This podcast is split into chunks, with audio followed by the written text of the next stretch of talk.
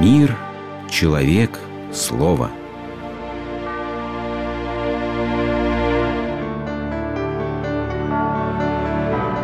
Религиозная энциклопедия. Феминизм.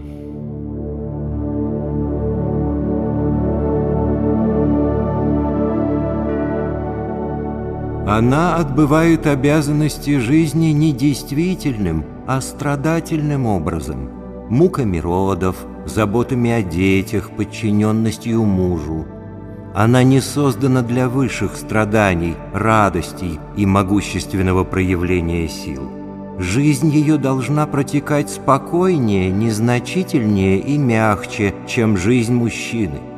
Женщина во всех отношениях ниже стоящий второй пол, род промежуточной ступени между ребенком и мужчиной, который и есть, собственно, человек.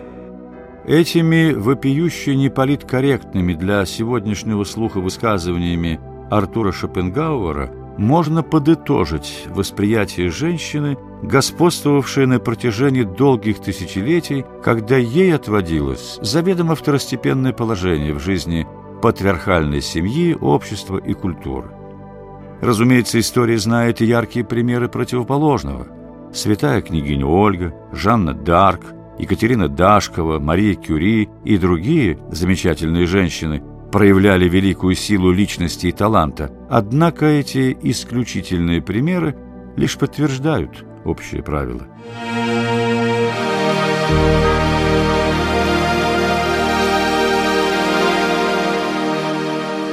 И вот разразился бунт.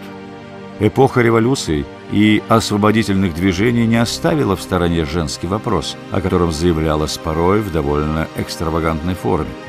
Так эмансипированные суфражистки, ревнуя к славе легендарных амазонок, устраивали публичное сожжение символов векового закабаления женского сословия своих бюстгальтеров, забывая о том, что этот ни в чем не повинный предмет дамского гардероба вошел в обиход лишь в XIX столетии. Однако было бы несправедливо судить о феминистском движении лишь в свете подобных курьезов, и в нем тоже была своя правда.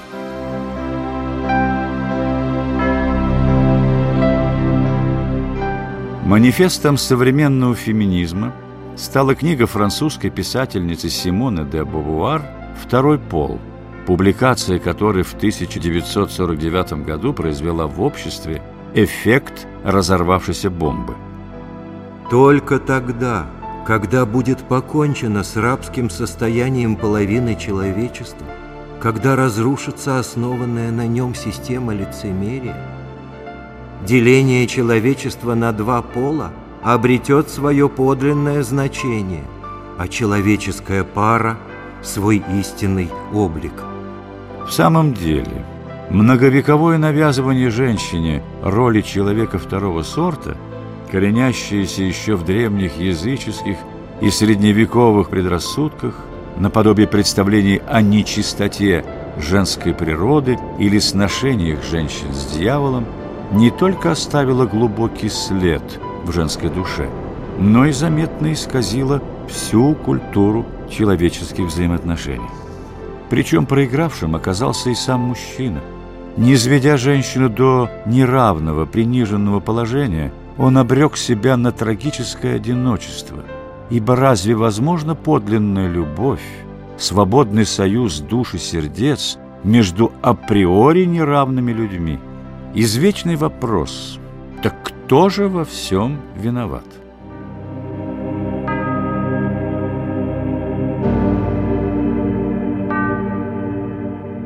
Бытует мнение, что в дискриминации женщины есть вина и христианской церкви.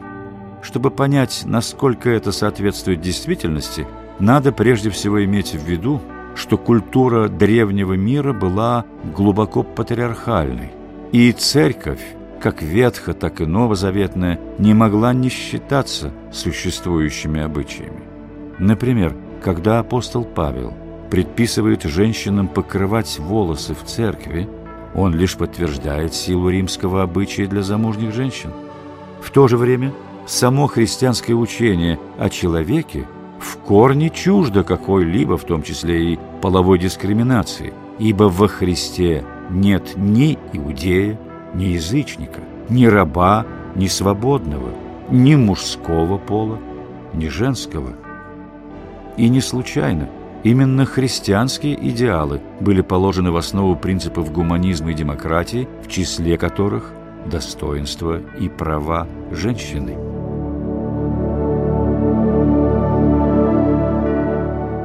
Впоследствии, однако, эти доктрины оторвались от своего христианского корня и, возможно, именно по этой причине зашли в тупик. Феминизм не исключение. Легко критиковать те или иные социальные устои, но что взамен? В чем конкретно должно осуществиться вожделенное женское освобождение?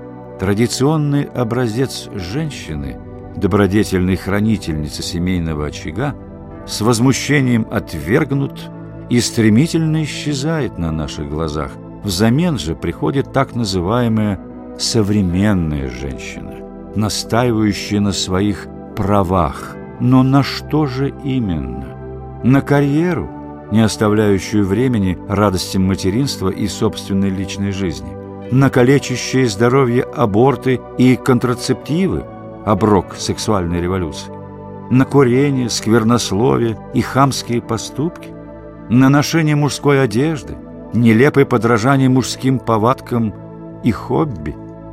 Если прежде женщина и зависела от патриархальных устоев, то все же сохраняла свое бытие, свой уникальный мир, а теперь она как таковая попросту стерта, смешана с безликой массой в стиле унисекс. Это ли тот гармоничный идеал женщины, о котором столь страстно мечтали пионерки феминизма?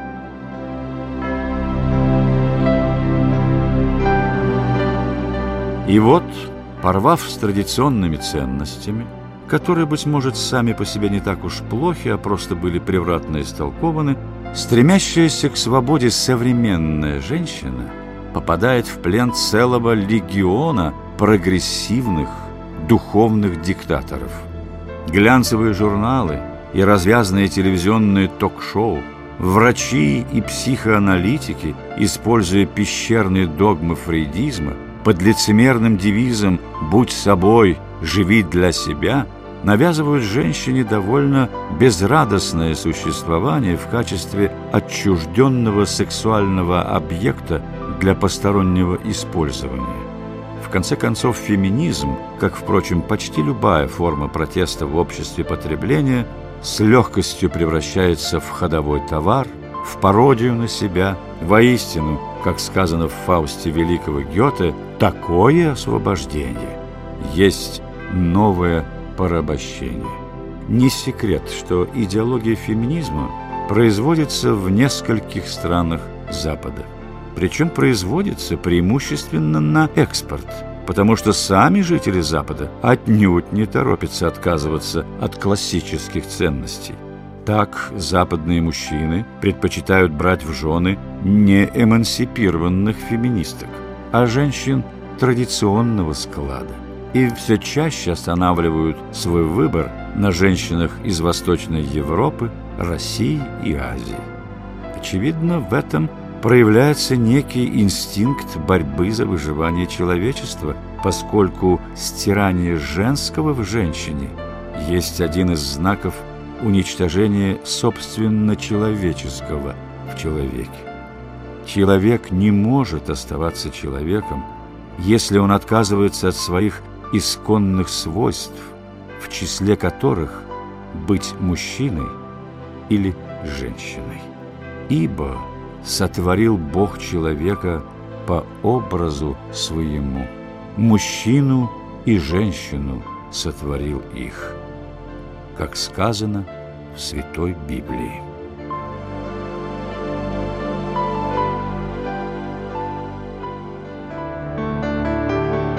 Вы слушали программу «Религиозная энциклопедия» из цикла «Мир, человек, слово».